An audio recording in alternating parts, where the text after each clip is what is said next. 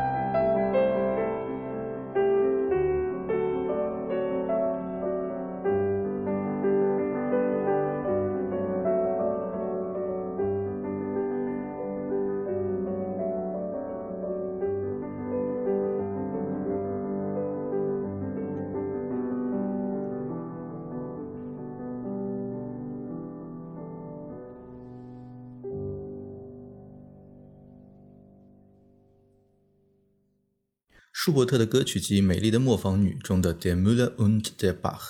磨坊主与小溪，由李斯特改编的钢琴曲。呃，演奏者是 Emmanuel Ax，演奏时间是二零一九年的九月六日，地点呢是在瑞士的琉森。之所以信息这么精确啊，是因为演奏所在的那场音乐会是当代最伟大的指挥大师之一 Bernard Haitink 他在退休之前的最后一场演出。这首曲子呢是钢琴家在弹完贝多芬第四钢琴协奏曲之后的返场曲。啊，这么说来看，咱们俩可以说都是与这场演出的现场啊擦身而过，抱憾终生啊。真是这样啊。啊，那场演出我觉得真可以说是啊，二零一九年度的一场名演啊。那相信众多古典音乐爱好者都梦想着能亲临现场，见证这场可以说有着非凡历史意义的音乐会。说来也巧，其实我当时呢在呃瑞士的南部呃一个叫 Lugano 的一个城市参加一个室内乐比赛。本来呢我还幻想着就是想努力一把，对吧？提前几天。也许能跑到刘森，就是能顺便膜拜一下。但后来发现演出票呢，在很早之前他就售罄，再加上机票啊，以及啊当时学校各种各样的安排呢，只能与他失之交臂了。那么这场演出的曲目呢，我觉得可以说都是无比 profound、无比崇高的选曲，而而 X 这首舒伯特的加演呢，更是锦上添花。我记得我后来听这场音乐会的回放，就广播回放，一下子就被。呃，这首舒伯特的小曲子迷住了。那么这场音乐会下半场的海廷克和维也纳爱乐演的呃布鲁克纳的第七交响曲，呃，更是一场堪称神演的演绎。是啊，这个布鲁克纳的第七在 YouTube 上后来是放出了部分的节选呀，它有第三乐章和第四乐章的那个 finale，啊，但是什么时候能够放出完整版啊？真的是 家祭无忘告乃翁啊！我当时则是安排了跟我太太八月底前往那个萨尔兹堡音乐节，但当时因为自己的公司马上要融资，所以呢我也不能安排太久的这个假期，因此呢后来听了大师的倒数的第三场演出，也就是八月三十一号在萨尔兹堡，然后同样的曲子出 DVD 了，啊没错，同样曲子后面是在那个叫什么的伦敦的 Prom，然后后面就是在柳森的最后一场。我中间的返场听到的则不是这个刚才听到的舒伯特，好像是另外一个肖邦的马祖卡。Anyway 啊，这个 X 和呃 h i t i n k 两人可以说是几十年的友情，也许呢是因为这个关系，告别演出中的这首舒伯特改编曲的演绎真的是感人至深啊。呃，当然了，这也得益于舒伯特旋律的那种晶莹剔透、触人心弦。我觉得他真的可以当之无愧的说是一个旋律之王。呃，没错啊。呃，在舒伯特的音乐生涯中呢，他创作了大量的艺术歌曲。虽然舒伯特的个人命运呢是非常悲惨，他只活了三十一岁，但是呢，在他短暂的生命中呢，他创作了将近五百首歌曲。我们今天的主题呢是弦乐四重奏《死神与少女》。那其实，在这首弦乐四重奏创作之前，他写过一首也叫《死神与少女》的呃短小的歌曲。那那么我们现在来听一下。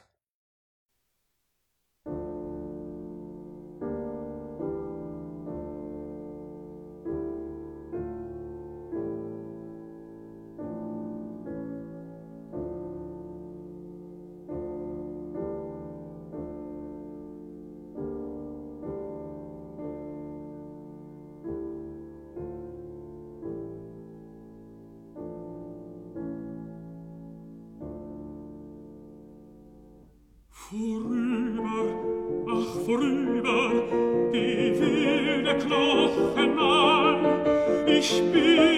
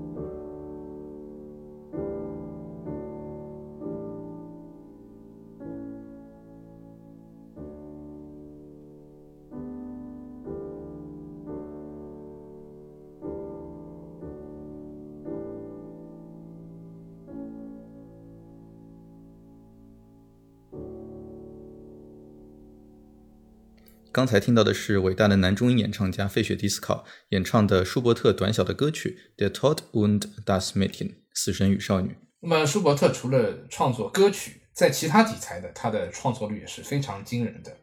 比如他创作了十九部弦乐四重奏、二二十二部钢琴奏鸣曲和九部交响曲。然而在这些庞大的作曲量背后呢，舒伯特却并没有能在呃当时的音乐圈得到该有的关注。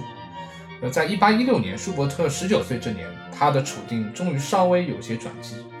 呃，他为歌德的诗歌《魔王》谱曲，虽然他这个呃为歌德这个同名的诗作谱曲，并没有引起歌德本人的任何注意，但是却让舒伯特呃朋友圈中的知音们为之惊叹不已。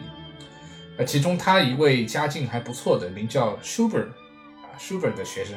提出呢愿意出钱呃资助让舒舒伯特。能让他安心创作，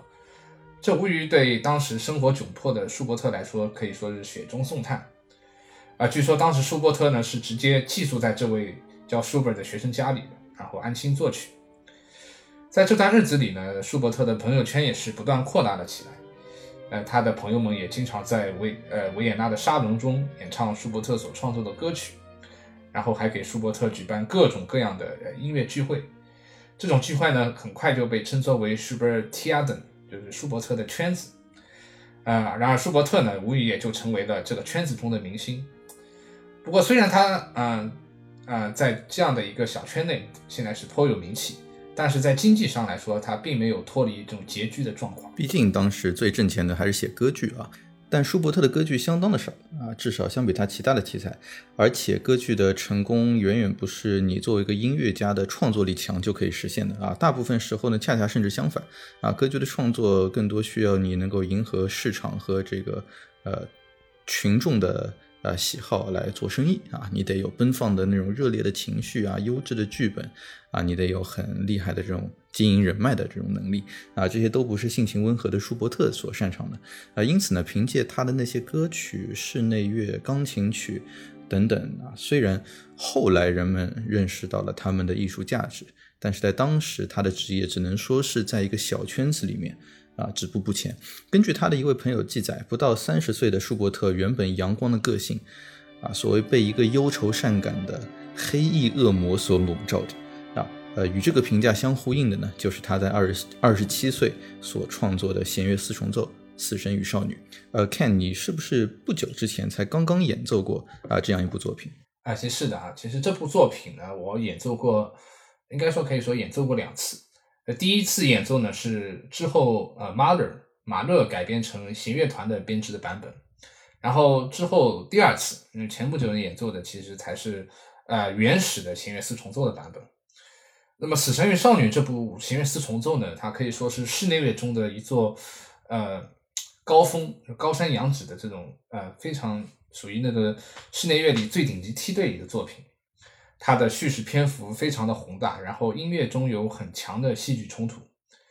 呃，舒伯特呢，充分挖掘了四把弦乐器所能表现的这种极致的那种 emotional depth，就那种情感的那种深度。因此，呃，每个声部在这部作品里都扮演着举足轻重的角色。舒伯特在写这部弦四的时候呢，他的健康状况其实已经非常糟糕了。他似乎自己也预感到，呃，死神会随时降临在他的头上。呃，他在写给他朋友的书信里曾这样写道：“我发现自己是世界上最不快乐也是最可悲的人。我现在不妨每天唱歌，因为每天晚上休息后，我都希望自己不再醒来。每天早晨都只回想起昨天的悲伤。也正像你刚刚所说的，就是一个原本阳光的个性被忧愁伤感的黑翼所笼罩。那么这部弦乐四重奏，它的调性呢，也是灰暗的 D 小调。”每次演奏完这部作品呢，都感觉内心是一场呃非常复杂而纠结的体验。在我们欣赏之前啊，看你要不再给我们简单介绍一下弦乐四重奏这样一个音乐题材吧？嗯，那弦乐四重奏呢，它顾名思义就是四把弦乐器啊，两把小提琴啊，一把中提琴和一把大提琴组成的一种音乐形式。那么奥地利作曲家海顿呢，则就是弦乐四重奏之父，他就确立了当今呃弦乐四重奏这样的一个形式。就通常行乐四重奏呢，也是有四个乐章组成的，它遵循快乐章，然后慢乐章，然后第三乐章也是快乐章，最后 finale 也是快乐章的结构安排。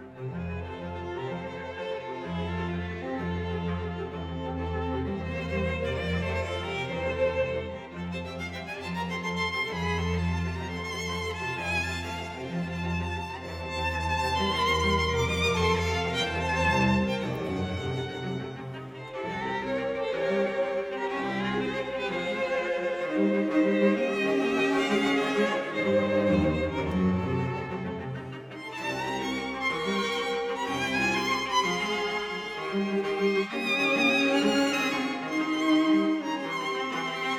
you.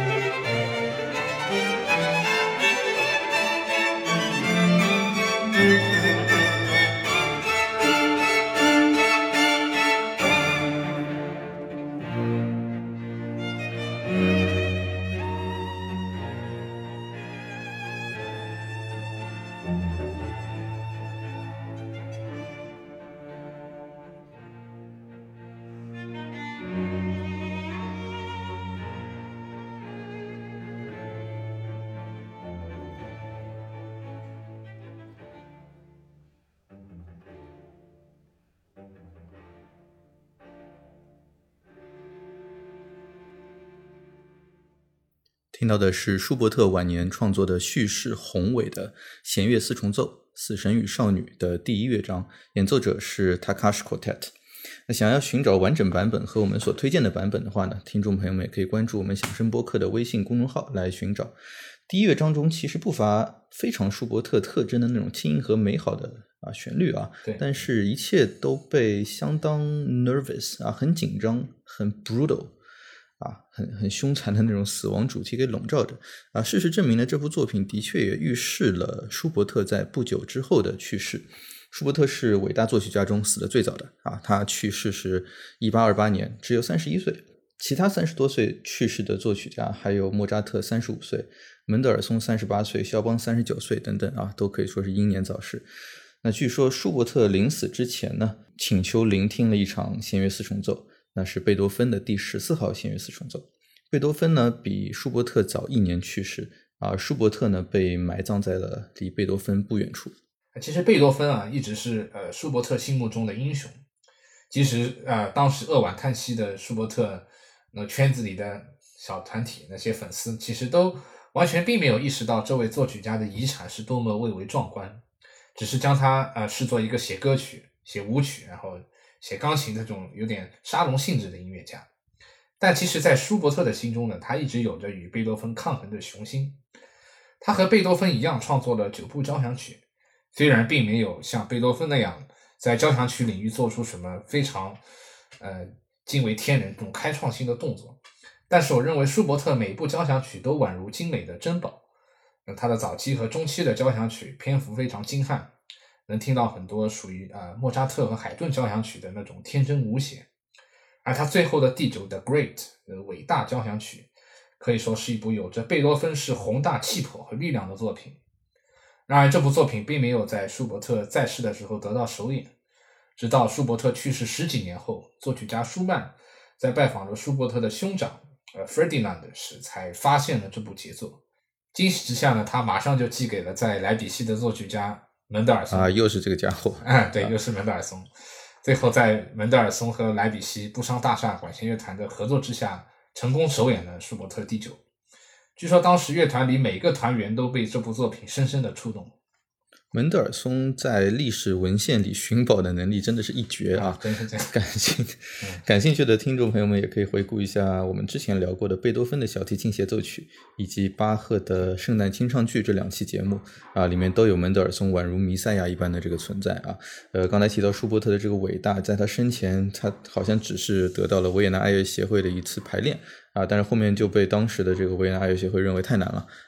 呃，很很难演奏，但其实他的交响曲的成就真的是很高的啊！你刚才提到的《The Great》第九第九交响曲，也是我个人最喜欢的交响曲之一。那今天为了避免喧宾夺主啊，我们就先不播放这部作品了。那以后肯定会有机会。先回到《死神与少女》啊，我记得你跟我说过，你觉得《死神与少女》当中最 powerful 的乐章是第二乐章啊？你能说说你的体会吗？嗯，对我完全认为这第二章可以说是这部弦乐四重奏里最扣人心弦的一个乐章。那么其实它呢是有主题加上五个变奏啊这样组成的一个乐章。它一开始的主题呢其实就直接来源于刚刚我们所听到的艺术歌曲《死神与少女》。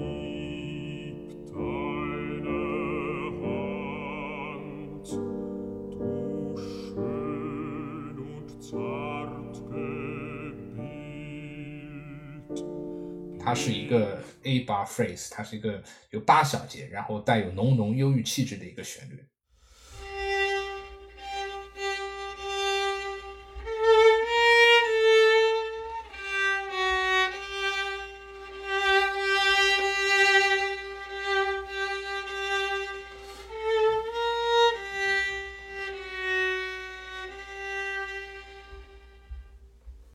随后进入了第一变奏。第一小提琴在这里演奏出一个非常 soaring，就仿佛在高处翱翔一般的这样的一个旋律。但我们依旧能听到呃那种忧伤哀婉的气质。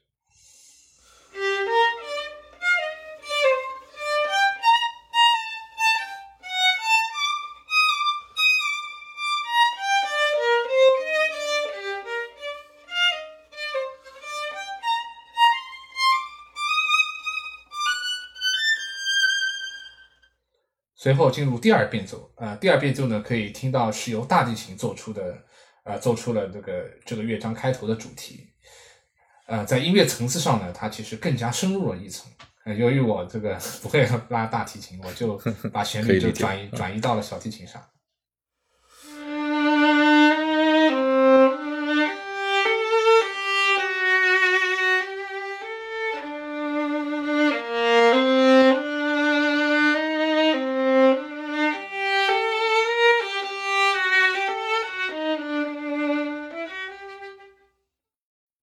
随后第三变奏呢，它和前两个变奏其实风格完全不同，可以听到那种类似于这种行进进行曲类似的这种节奏型，梆梆梆梆当当当，然后音乐呢在这里推推成形成了一个小高潮，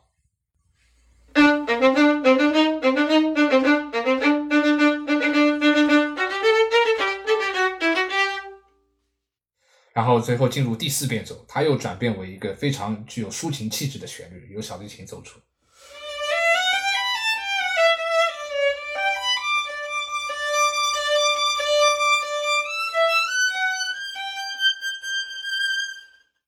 然后随后进入了最后的第五变奏，它是由呃第二小提琴接过乐章开头的这个主题旋律。然而这个旋律呢，它并没有呃像之前的那么那种像在高处翱翔的感觉，而是掩藏在第一小提琴的十六分音符的动机之中，呈现出一种紧张不安的感觉。